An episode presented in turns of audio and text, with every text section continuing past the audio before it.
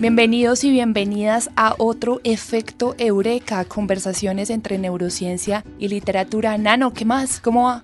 Muy contento, Cami, de estar aquí contigo, hablando de literatura, hablando de neurociencia y fascinado con esta noción de la realidad, de lo verdadero, de lo falso en este programa que tuvimos hoy en esta nueva estación. Así es. La vez pasada estuvimos Ricardo y yo como más, como mayoría periodistas en la mesa, pero esta vez fuiste mayoría con los neurocientíficos neurocientíficos, Nano, un rockstar de la neurociencia tuvimos. Sí, muy contento de tener con nosotros a mi amigo Mariano Sigman, investigador, escritor, hablándonos del poder de las palabras y de cómo las palabras permiten construir realidades, permiten aliviar sufrimiento y permiten generarle textura y contraste a la vida. En este capítulo hablamos literalmente desde Voldemort de Harry Potter hasta los mitos de que los pájaros no son reales. Entonces creo que hay mucho. Y Cami además nos dejó muchas preguntas sobre lo que va a pasar con el lenguaje, la literatura y la inteligencia artificial. De verdad fue un capítulo apasionante. Así que bienvenidos a Efecto Eureka. Este podcast es posible gracias a la colaboración entre el Laboratorio de Cognición, Neurociencia y Contexto de la Universidad Javeriana y a la HJCK que nos ha abierto este espacio para dialogar.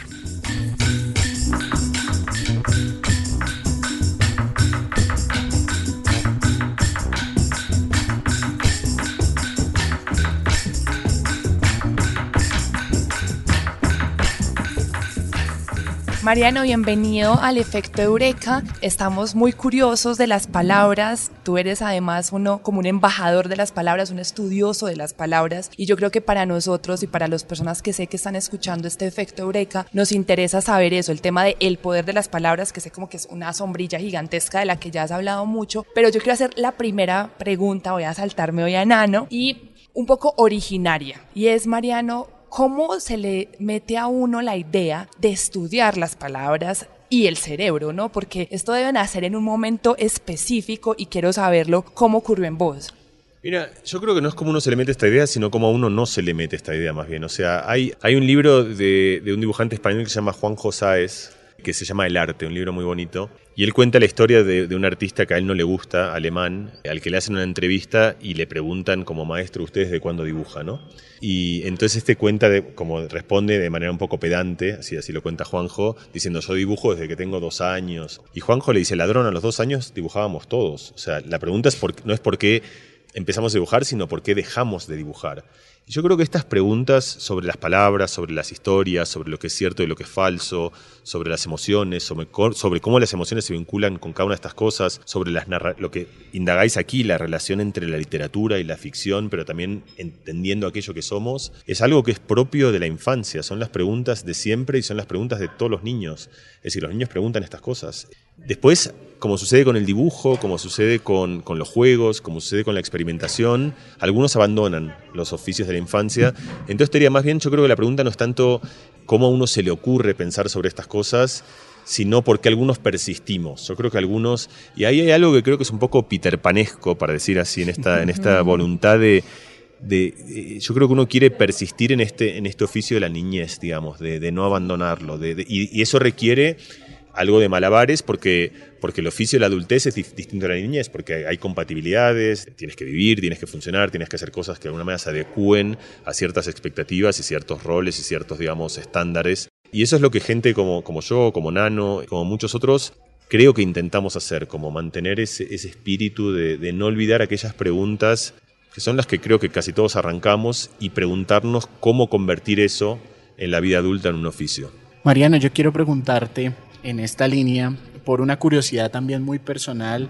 Compartimos la motivación por hacer trabajos en neurociencia, trabajamos en algunas cosas de neurociencia social, pero tú decidiste emprender otro camino como investigador, como un investigador también literario, como un investigador que quiere conocer lo que conocía como científico, las pasiones, el sufrimiento humano, las tensiones humanas, ahora con otra metodología, llamémosla, la metodología de las palabras, de la escritura. ¿Cómo se dio ese camino en ti y qué te ha llegado a encontrar, qué te ha permitido conocer? Ese camino estuvo siempre en realidad. Lo que yo decidí en algún momento fue darle más ímpetu a mi propia vida, pero y estuvo por dos razones. Yo me di cuenta de algo que luego retrospectivamente lo entendí. Yo en el momento que empecé a hacer ciencia empecé a contarla también, es decir, empecé a divulgarla. Eso es muy típico. Muchos científicos también tienen un podcast o un blog o escriben en un periódico. Eh, a mí esa vocación se me dio y en un momento en el cual no era tan común eso, porque yo ya tengo mis años, se, se me dio de manera muy temprana. Yo cuando empecé a investigar, porque siempre me gustó escribir en Argentina, y esto a lo mejor vale en Colombia también,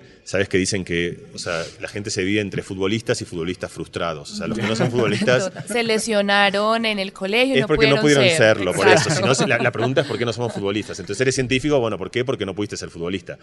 Eh, y creo que algo parecido vale con el oficio de escritor. O sea, yo creo que también todos queremos ser escritores. Y, y luego lo que vamos encontrando son caminos en el, porque también, porque es, un oficio de, de la niñez. Todos nos gusta contar historias y nos encanta contar historias y hacemos cosas, o sea, yo creo que mucha de la ciencia que hacemos la hacemos para contarla. O sea, es como un esfuerzo descomunal que hacemos para tener una historia que contar. Entonces, yo creo que empieza ahí, empieza en un lugar muy temprano. Luego yo me di cuenta de una cosa muy interesante, que es que yo pensé que hacía mi ciencia y luego la ciencia iba hacia la divulgación, pero luego entendí que en realidad era un círculo eso, que cuando yo contaba las historias que contaba, ahí encontraba preguntas que luego volvían al laboratorio, y que no era un camino de ida, sino que, y eso es algo que termina siendo muy esencial en, mi libro, El Poder de las Palabras, que es que las conversaciones no son lugares para contar cosas, sino que son laboratorios para pensar.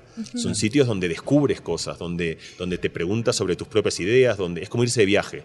O sea, como igual que te vas de viaje, tú descubres nuevas comidas, nuevas gentes. Las conversaciones son viajes de la mente, viajes del pensamiento, donde vas a lugares muchas veces sorprendentes en los que se te presentan ideas que si no hubiese sido esa conversación o ese espacio de diálogo, no lo hubieses encontrado. Entonces, ahí pasó un segundo punto, diría, trascendente, que no es solo que yo ya quería contar historias, sino que me di cuenta que las historias que contaban, que contaba, también eran vitales para la ciencia que yo terminaba haciendo.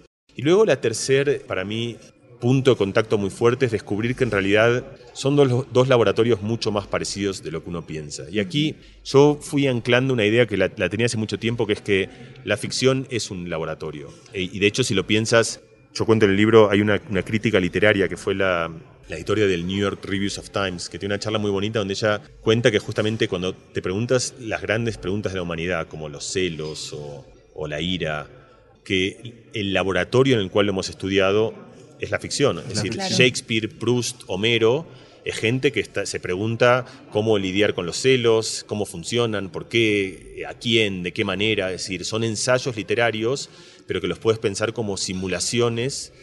Y de hecho, ella Parub Segal dice algo también muy bonito, que es que no solo los celos son el combustible de la ficción, en el sentido de que casi toda la literatura de alguna manera remite a ellos y que son manera de preguntarnos sobre ellos, sino que la persona celosa se convierte, y cuando digo la persona celosa digo yo, o sea, y nosotros casi, porque todos somos personas celosas, los celos le piden al cerebro que construya historias. O sea, una persona celosa de alguien que viene tarde empieza a construir la historia de que fue ahí para encontrarse, y todo eso es ficción y es narrativa. Entonces, no solo los celos se vinculan con la ficción en el sentido de que la ficción habla de los celos, sino que los celos son el motor de la ficción. Nos, hace a cada uno de nosotros que nos convirtamos en fabulosos novelistas de nuestra propia vida mental. Entonces, ahí me fui dando cuenta que algo que yo creo que siempre pensé, pero que se terminó de materializar, que el arte, la literatura y la ciencia, como ha sido en otras épocas de la humanidad, más típicamente en el Renacimiento, en el periodo socrático, son maneras de indagar sobre la condición humana, distintas maneras y que en algún lugar están tremendamente entrelazadas.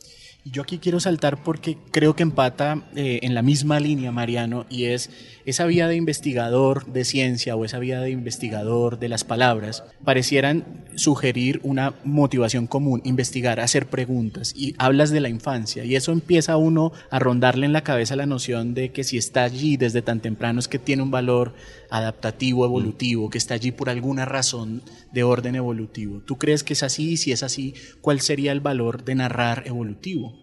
En primer lugar, yo creo que hay que pensar dónde está la esencia de las narraciones y esto se entrelaza directamente con lo que te conté al final, porque cuando uno piensa en narrar, piensas para contárselo a otra persona, pero en realidad las primeras narraciones son relatos para uno mismo. Para uno mismo. Y el origen de la narración, de hecho, siempre pensé si tengo que contarle a alguien, el, hígado, cada, órgano hace algo, ¿no? O sea, como los pulmones están para respirar, el cerebro, bueno, puede decir, están para pensar, pero yo creo que en última instancia lo que está es para construir historias.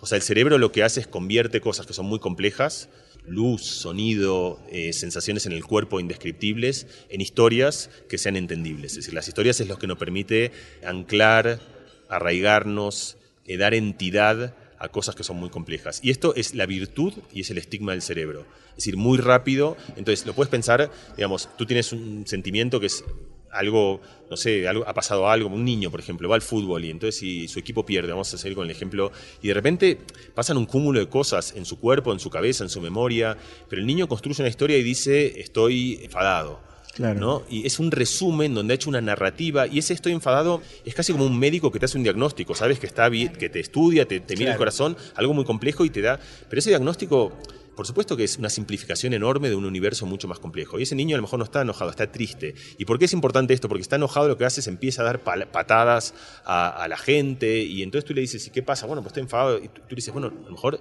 estás triste y lo que necesitas es un abrazo porque hasta querías que algo fuese de una manera y fue de otra y eso te da un sentimiento de desarraigo y a lo mejor lo que necesitas es alguien que te consuele. Entonces, nosotros construimos historias todo el tiempo, es indefectible, o sea, no, no hay manera de acercarse a la realidad sin narrarla por lo menos desde que tenemos el lenguaje, pero muy probablemente también desde antes de tener el lenguaje en el cual construimos protohistorias, o sea, no historias en formas de lenguaje.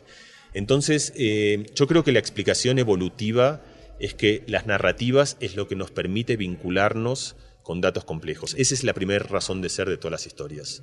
Yo quisiera retomar una cosa que ustedes dos acaban de decir y es que sí siento que las palabras, las historias son una especie de traducción de lo que está pasando internamente en el cerebro, en el cuerpo, en toda esta cosa que es el humano y cómo esa traducción muchas veces hemos hablado con otros escritores Mariano de que las ficciones no alcanzan, es decir, que la palabra nunca va a ser completamente alcanzable, grande, enorme para abarcar lo que uno está sintiendo, ¿no? O lo que uno piensa o lo que ocurre dentro de uno.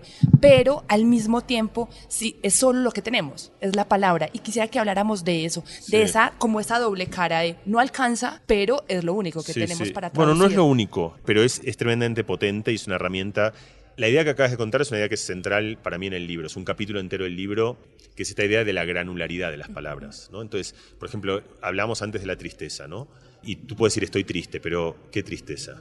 Porque la tristeza de un niño que se le cae el helado, o la tristeza, hablamos antes de, Rosa Montero y el luto, la, la, tristeza de una persona que ha perdido un ser querido, la tristeza de, que ha perdido tu equipo de fútbol, para, para traer una vez más el, ejemplo que tanto nos gusta, la tristeza de, que te sientes solo. Es decir, son sentimientos que muchas veces parecen no tener nada que ver, pero todos se llaman tristeza. Y de hecho hay un ejercicio muy simple que es justamente pensar cuántas palabras conoces para escribir emociones. Y, y podemos empezar a enumerarlas. Y vas a encontrar que son 10, 12, 15, 20, ponle. O sea, ¿realmente nos pasan 20 cosas en la vida? O sea, nos pasan Millones. Las palabras tienen la virtud de que las puedes recombinar. Y ese es el poder del lenguaje que le permite eventualmente llegar a lugares mucho más precisos. Entonces tú puedes decir, tengo una tristeza, pero es una tristeza que está mezclada con algo de nostalgia y con un poco de miedo. Y que justamente ahí es donde intentas contar aquello que te pasa. Efectivamente, las palabras y las categorías de las palabras. Hay, hay, hay un ejemplo muy bonito que antecede las, de las palabras, que lo estudió Patricia Kuhl y mucha otra gente que ha estudiado el, origen del lenguaje, en particular el, origen de los sonidos del lenguaje, que son como los átomos de las palabras, que son los fonemas, los sonidos. Entonces, por ejemplo, nosotros en español tenemos cinco vocales, que son A, E, I, O, U, y en francés hay muchas más. Está la U, la, la O, la U, la E, la E. O sea, hay algunas que son ese ni pronunciar, pero tienen, y que a nosotros nos suenan igual.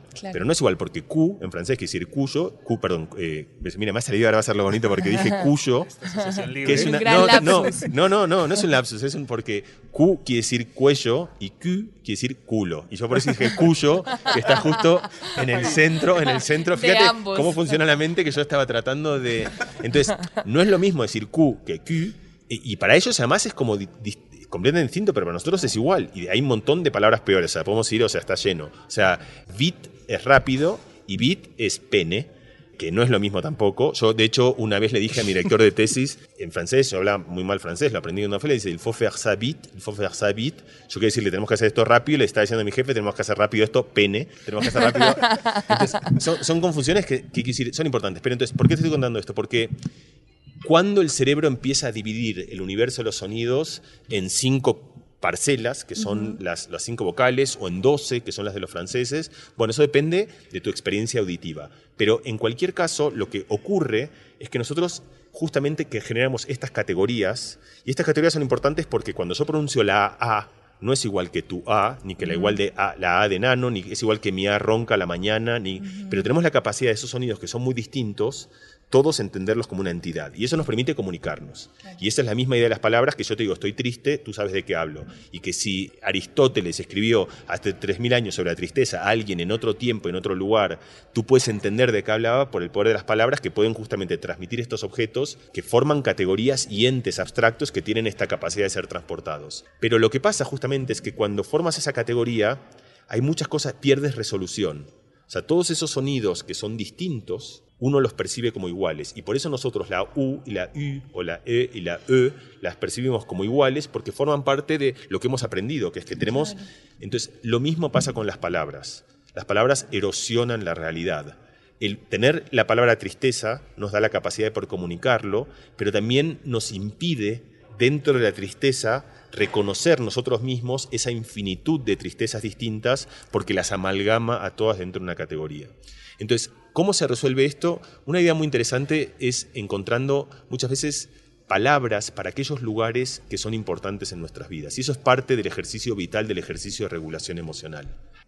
Los niños tienen, justamente, muchas veces les pasan cosas y no tienen palabras para describirlos, y muchas veces hay que inventar palabras nuevas, porque cada niño tiene, está el niño que de repente se vuelve loco cuando ve algo y tú le encuentras una palabra para eso, lo llamas el patatús. Y entonces él sabe, y él te puede, ¿por qué es importante eso? Porque él te puede decir, me está por venir el patatús, o acabo de pasar un patatús, y de repente encuentra algo donde te puede comunicar algo que tiene entidad, pero que tiene una entidad que, a lo mejor ni siquiera es global para todo el mundo, es algo que es importante y particular de él para ese, particular, para ese, para ese niño. Y luego hay algunas que tampoco tenemos y que estaría bien tener.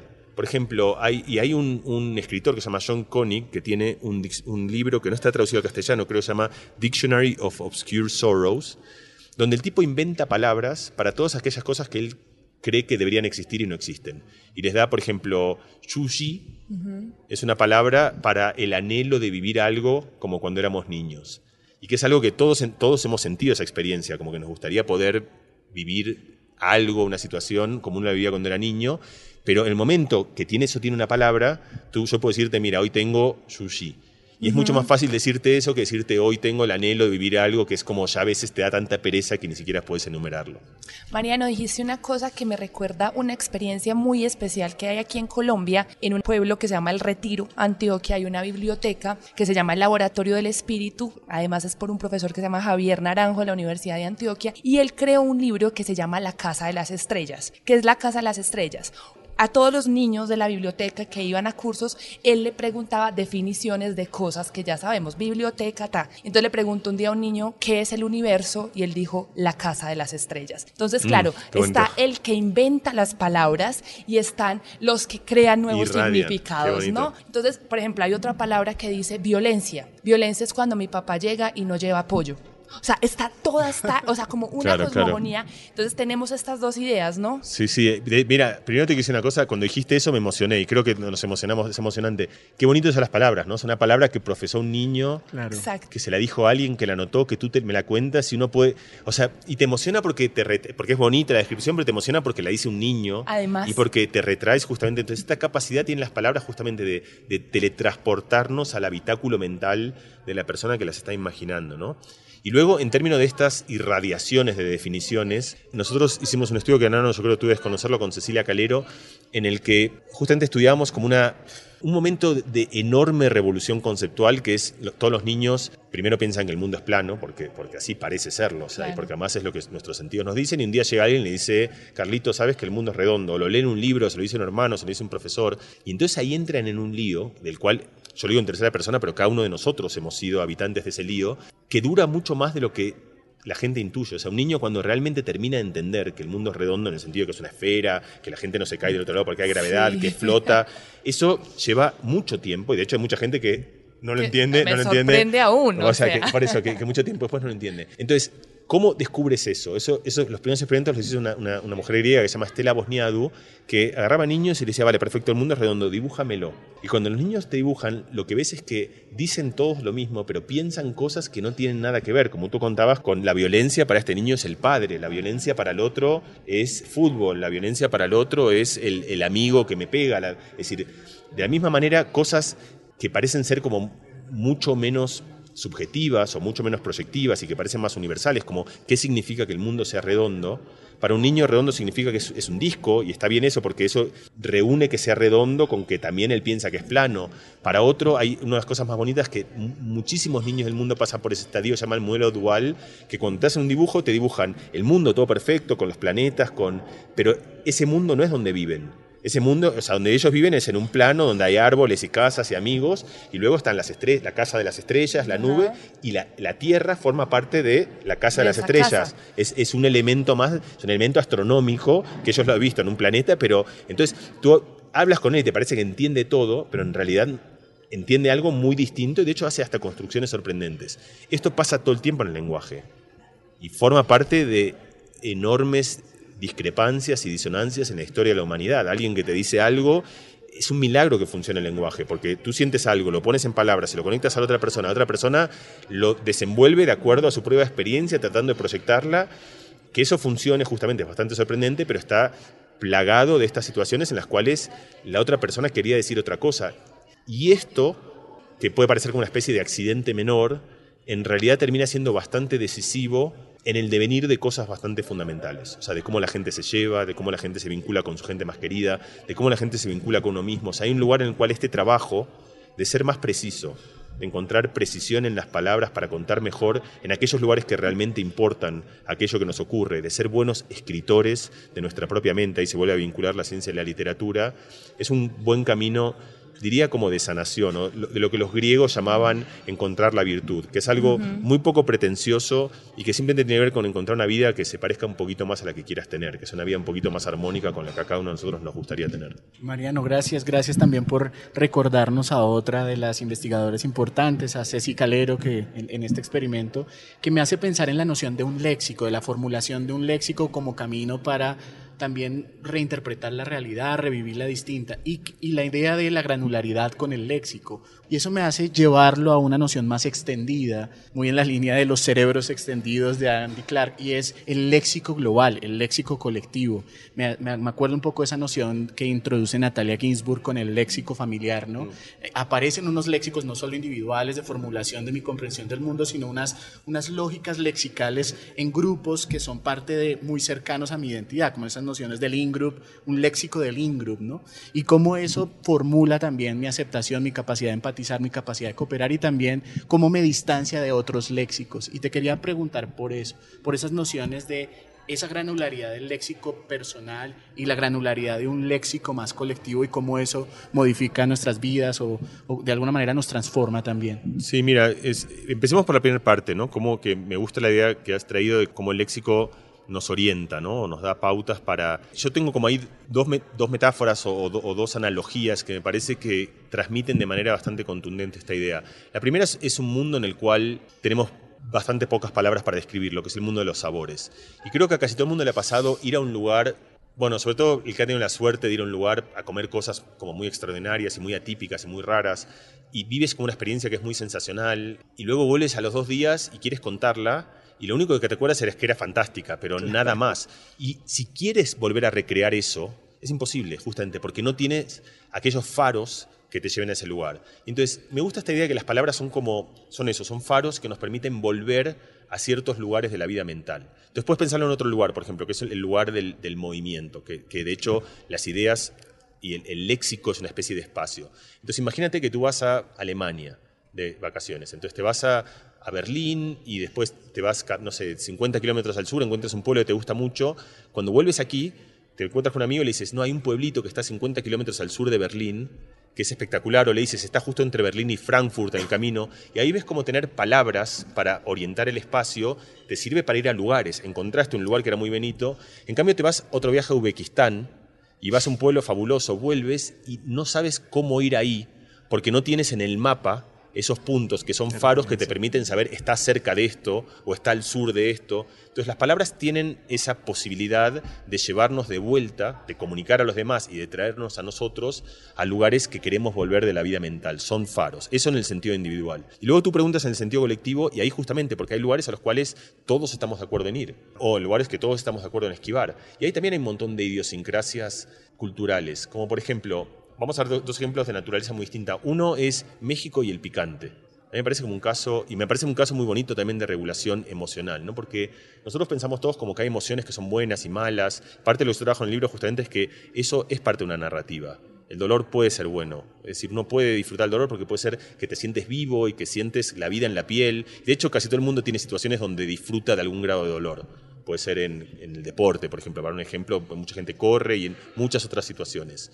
De la misma manera, el picante, para un ejemplo mucho más claro, es una experiencia aversiva, porque como, todos, como, tú sabes y mucha gente sabe, los receptores en la lengua del picante son los mismos que los receptores del dolor y los receptores de la temperatura, y por lo tanto es una experiencia nociva y la mayoría de la gente la asocia a algo malo. Pero hay ciertas culturas en las cuales eso es un placer, y que la lengua te pique y sentir esa, No es que tienen otra sensación en la lengua, lo que tienen es otra interpretación de la valencia de esa emoción. Eso es algo placentero y quiero más, dame más picante y dame, o sea. entonces, eso es una especie de acuerdo cultural que se construye en normas donde vas estableciendo asociaciones entre palabras y sensaciones.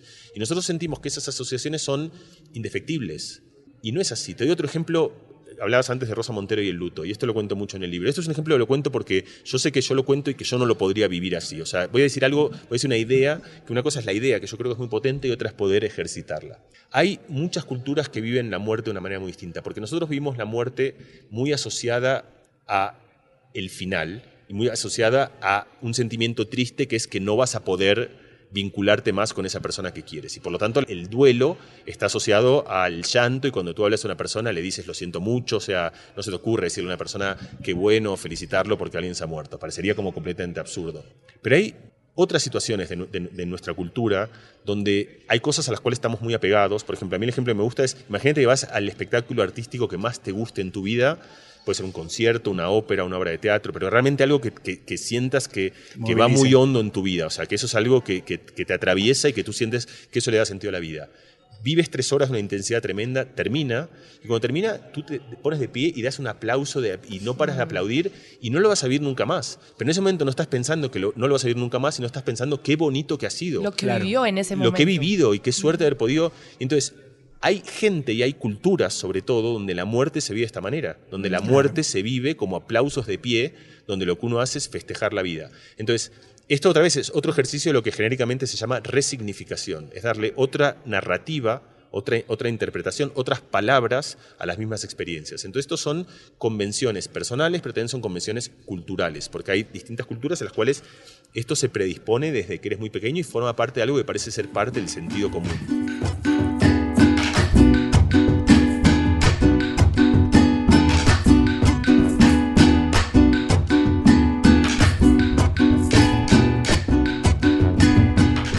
Hablaste ahorita, Mariano, de una cosa eh, que yo quisiera darle la vuelta, digamos, de forma literaria y es el picante, por ejemplo. Pero si uno coge un libro de Mariana Enríquez o de María Fernanda Ampuero o de Mónica Ojeda, que son absolutamente terroríficos, pero yo quiero seguir leyendo, quiero seguir teniendo esa sensación que yo no quisiera encontrarme a un monstruo como los de María Fernanda Ampuero en su último libro Sacrificios Humanos, que se les abre la cabeza mm. y les sale un demonio a matarla, pero no puedo parar de leer. Sí.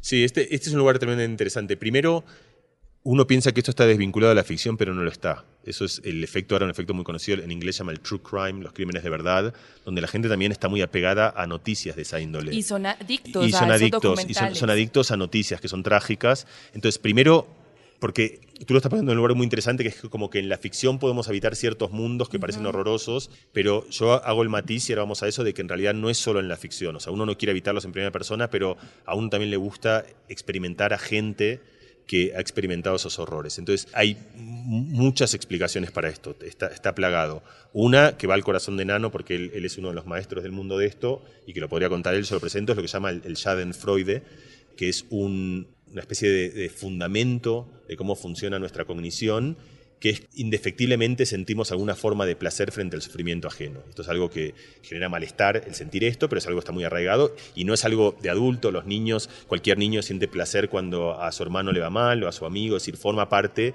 y tiene un montón de explicaciones que tienen sentido, o sea, porque de alguna manera tú modelas tu vida alrededor de la comparación con la vida de los demás y otra cantidad de cosas que van por esto. Entonces, esto es una primera parte de la historia, pero no es toda la historia. Hay, hay muchas más ideas que son interesantes a esta pregunta para mí tan fundamental que tú haces de por qué indefectivamente tratamos de ir a esos lugares. Una segunda idea, que para mí es quizá la más importante, es la idea de la exploración. La curiosidad. La curiosidad y la curiosidad por tratar de entender cosas. Es decir, nosotros, antes hablamos, lo que es idiosincrático del cerebro es construir historias y construimos historias para dar explicación a las cosas que son incomprensibles.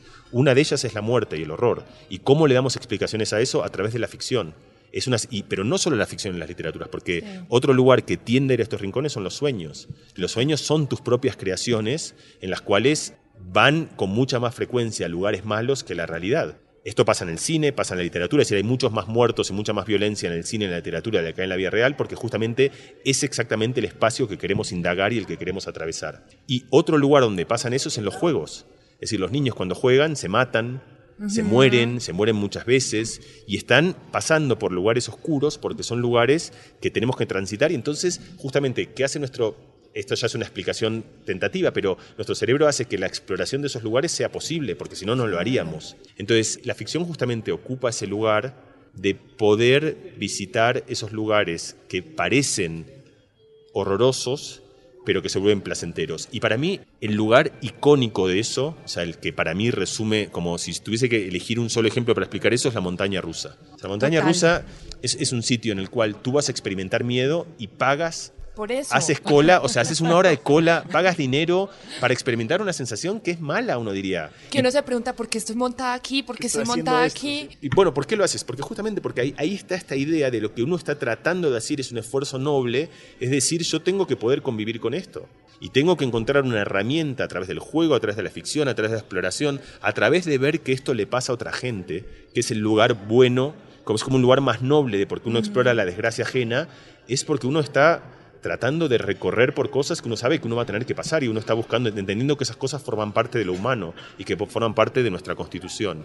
Entonces, eh, sí, ahí hay algo que es tremendamente central y, porque de hecho, estadísticamente, es decir, tú nombraste algunas escritoras, pero no son raras las ficciones en las cuales hay sufrimiento, no son raras las ficciones en las cuales hay muertes, no son raras las ficciones en las cuales hay... primigenias, es decir, no son nuestros los primeros relatos. Son casi todos. Y quiero saltarme aquí, Ana, en un momentico, y es que también pienso que habitar esos lugares que nos da miedo o que creemos, por ejemplo, la muerte como inaccesibles, nombrarlos es importante para nosotros. El, el, hecho de que podamos nombrar el terror o nombrar el miedo. Exacto, es decir, si lo nombro, también lo controlo. sí, sí, tú sabes, hay, hay una medida de, de odio que esto es, ahora ya no es ciencia, sino que es mi experiencia personal, pero de hecho me encantaría yo no, si no hay un, trabajo hecho, hacerlo. Mira, Nano, ahí te tiro, te tiro un, Yo creo que la medida de cuando alguien odia como a alguien con una fuerza bestial, la medida más clara de eso es cuando no lo nombra. Claro. No sabes cuando no lo nombras, dices él, aquel, él. O sea, porque en el momento que lo nombras, justamente irradia hacia adentro, no, ni siquiera puedes nombrarlo, porque eso ya te proyecta todo el odio. El Voldemort de Harry Potter. exacto, exacto, el Voldemort. No se, puede, no se lo puede nombrar, mira, ahí está, está en la ficción otra vez que se adelanta, la ficción se adelanta a, la ciencia, así es que como yo supongo, esto no se ha hecho. Entonces, nombrar poder nombrarlo, Harry Potter que puede nombrar a Voldemort, es el primer ejercicio de controlar algo. Es decir, yo, yo puedo afrontar la evocación mental de esta idea, es decir, la, la, puedo transitar y no tengo que esquivarla, eh, sino que puedo afrontarla. Y lo mismo pasa con memorias traumáticas. Es decir, lo, que, lo, que, me parece es como que uno no quiere evocarlas. Lo que sabemos que el camino a la sanación en general viene por evocarlas y por entender justamente que puedes empezar a asociarlas a lugares que sean un poco más amables o un poco menos sufridos de a poco, ir cortando los hilos emocionales de esa memoria, pero no nombrarla, eso lo descubrió Freud hace mucho tiempo, la represión no es eh, una buena manera y más bien es una pésima idea de tratar de, vincularnos con cosas que nos cuestan. Sí, de alguna manera es como formular un nuevo léxico, un nuevo léxico que permita vivir con eso y, no necesariamente evitarlo, ¿no? Bueno, a veces lo tienes el léxico, ¿no? Pero justamente te impides nombrarlo. O sea, las palabras, las palabras para la muerte las, las tenemos, ¿no? Pero las esquivamos. Ahí hay otro lugar que es muy interesante y eso también como que es un lugar para mí muy central en el libro, que es el lugar del humor, ¿no? Hay una idea evolutiva de que el humor justamente... ¿Sabes? Hay una cosa muy interesante que es porque la gente se ríe en los funerales que es algo que pasa todo el tiempo. Dios.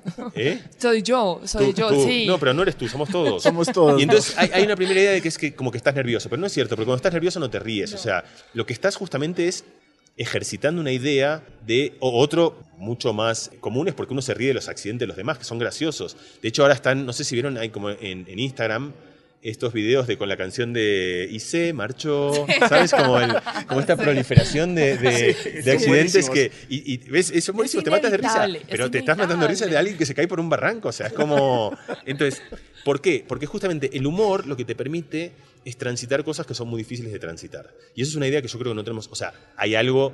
Ahí nos vamos a otro lugar que no es un lugar para hoy, justamente de, de impedir reírnos de algunas cosas es como impedir hablarlas de buena manera.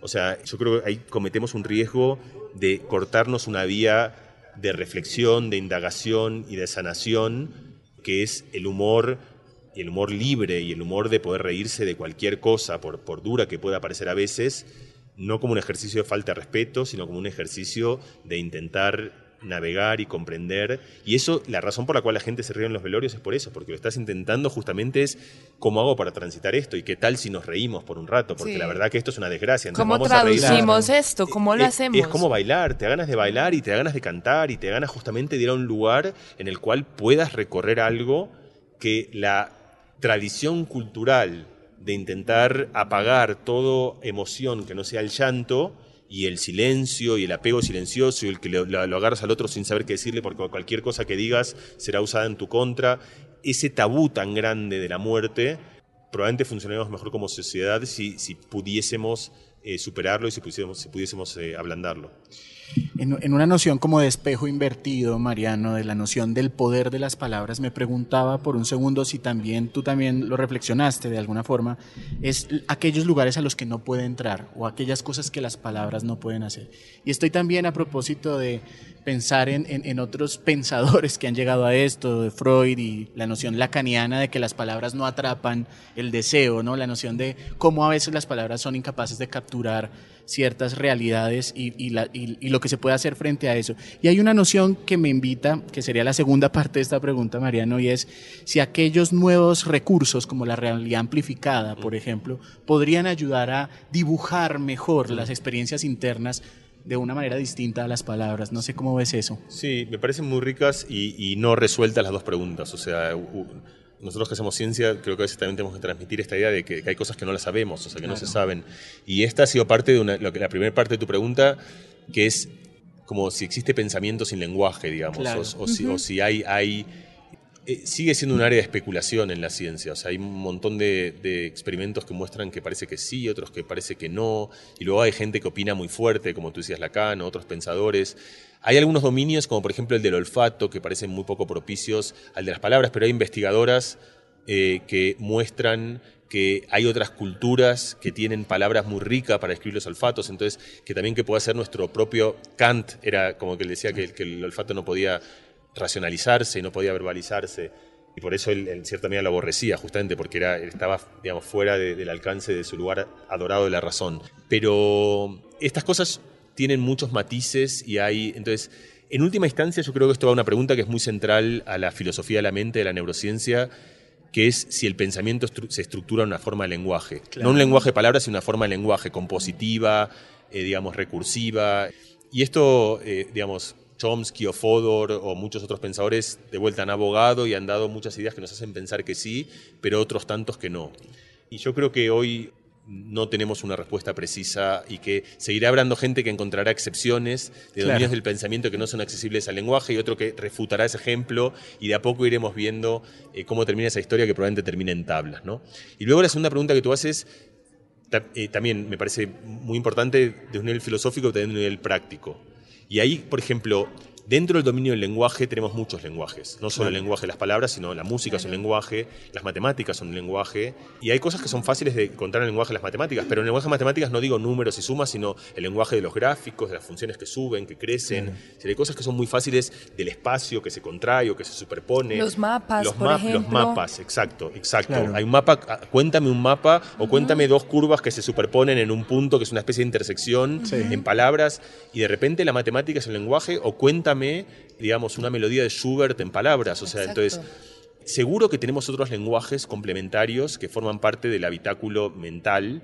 Y después queda flotando la pregunta de si habrán otras, otros entes que no sean lenguajes, pero que podamos concebir, referenciales o incluso como cajas oscuras, como funciona ahora con la inteligencia artificial, que puedan servirnos como puntos de apoyo o como puntos de como muletas del pensamiento, como cosas que nos o, más que no me gustaría muletas, como andamios, como como bastidores, cosas que nos ayuden a llevar el pensamiento a lugares que sin ellos serían impensables. Eso creo que es una respuesta abierta. Sí sabemos que el, el cerebro, como la ficción, solo necesita coherencia, no necesita que esa coherencia sea real. Es decir, tú, te metes en un universo de realidad virtual en el cual las cosas en vez de bajar suben, al principio es raro, pero a los tres minutos tú funcionas perfectamente bien ahí. Y si te metes en un universo en el cual cuando tú las tocas las cosas, las cosas explotan en un universo de realidad virtual, al principio es raro, pero luego...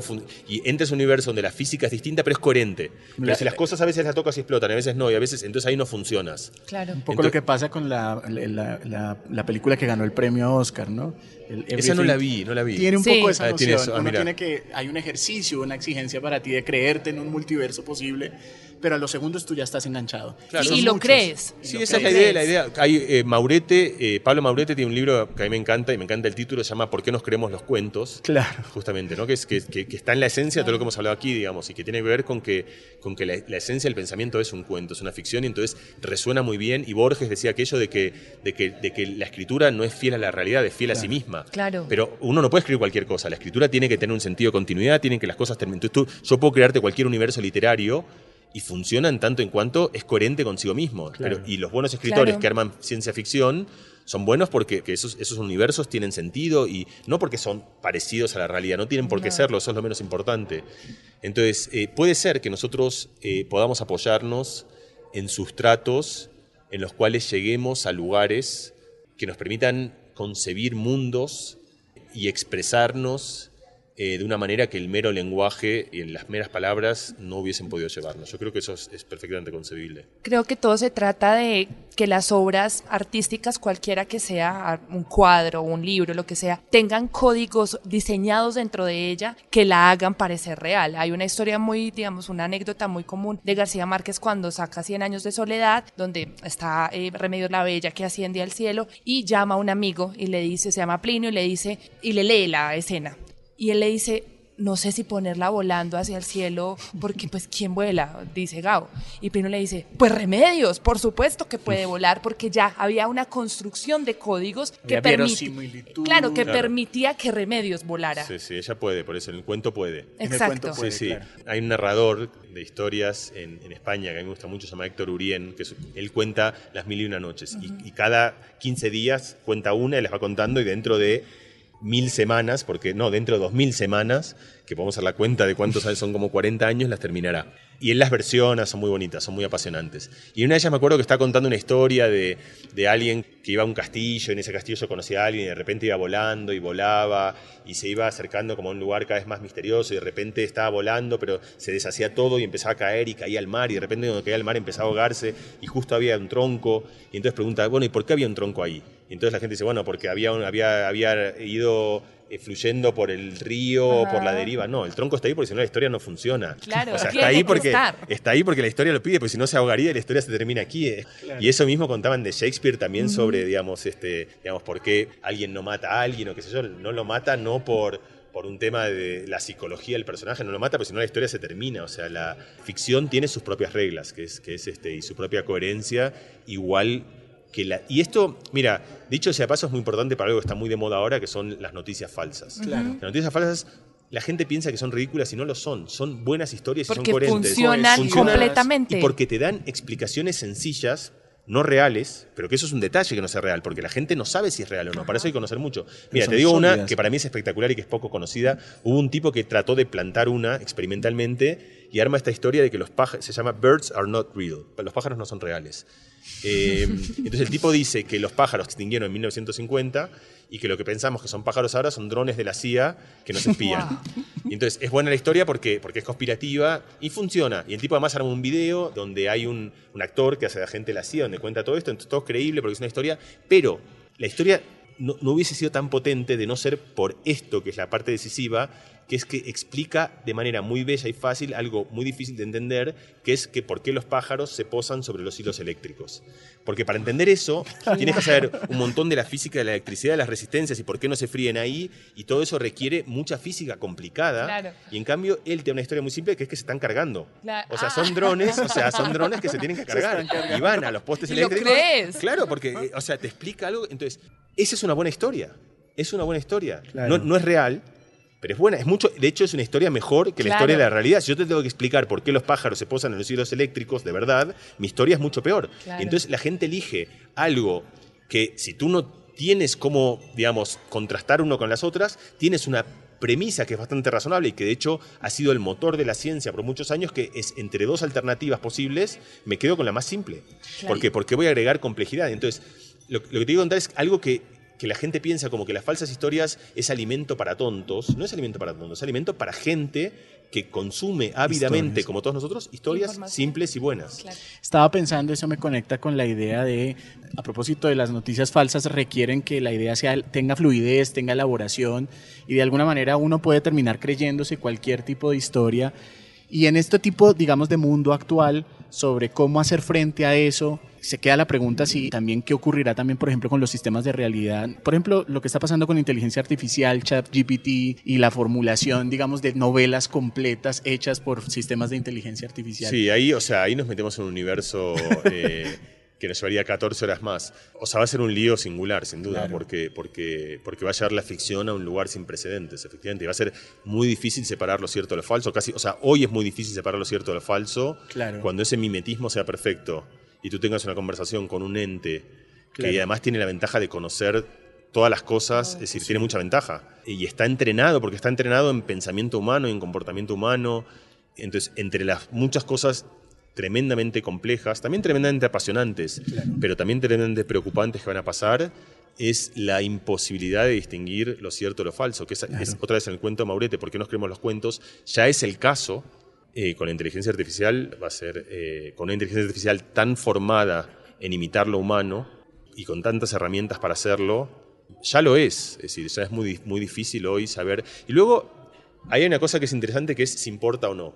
Y ahí hay, hay otra, hay otra, otra idea muy esencial que tiene que ver también con, con la esencia de lo que separa la literatura y la ciencia o la ficción y la realidad, que es ese apego que parecemos tener nosotros porque las cosas sean reales. Sí, ¿no? o sobre la verdad. sobre la, sobre la verdad y que sea real, ¿no? Que es el, eso es lo que, digamos, hay muchas versiones de esto. Para mí la más bonita y una de las primeras es lo que se llamaba la máquina de experiencias de Nozick, que era un filósofo contemporáneo que plantea esta situación de que luego es la, la replica eh, la matriz con la pastilla roja y azul, que es si tú pudieses conectarte a un mundo irreal, pero en el que todo es bello Funcione. y funciona y todo es agradable y todo, ¿lo harías o no? Y entonces la gente, de hecho, este experimento está hecho y la gente cuando le dices, ¿qué prefieres? ¿Como la, la, la vida de mierda que todos tenemos o prefieres un paraíso irreal en el que te puedes sumergir en un sueño que nunca sabrás que es un sueño y todo será exactamente como querrías que sea? Y la gente prefiere la mugre de la realidad porque hay un valor que tenemos un apego entonces, eso va a haber un, un lugar, y yo esto lo hablaba con mi hijo, mi hijo,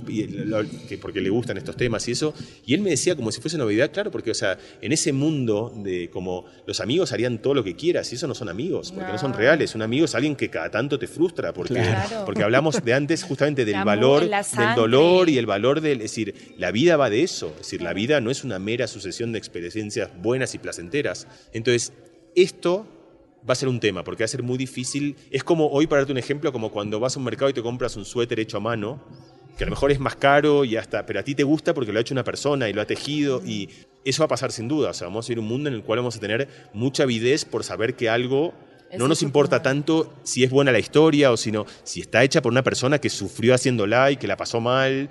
Y eso va a tener un valor intrínseco en sí, no por el valor del objeto, sino por el valor de un intangible a priori, que es la realidad de la historia de cómo se ha construido ese objeto. Hemos llegado a este, como al final, podríamos quedarnos acá hablando más tiempo, mucho más tiempo eh, de efecto Eureka. Mariano, muchas gracias por estar acá con nosotros. Muchas gracias, Mariano. Muy contento de, de volverte a ver y de escuchar tus plan- planteamientos en literatura, en neurociencia. Nos dejas además ideas de experimentos. Sí. Así que ha sido un éxito. Muchas Totalmente. gracias.